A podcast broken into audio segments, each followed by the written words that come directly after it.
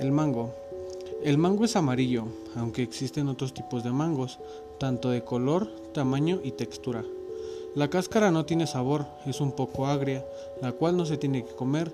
Aunque su pulpa es demasiado suave y dulce, en el centro de toda esta rica pulpa se encuentra un hueso duro, el cual tampoco se come.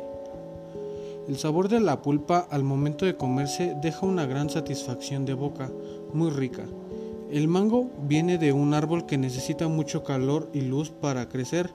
También necesita estar alejado de temperaturas menores a 30 grados centígrados. Escoger un mango no es tan difícil, solo se necesita que estén un poco duritos y que la cáscara ya no esté arrugada y sin manchas. Dicen que los más maduros son los mejores. El mango es muy conocido y tradicional ya que se ocupa y se consume cuando es temporada y también se llega a colocar en la ofrenda de Día de Muertos.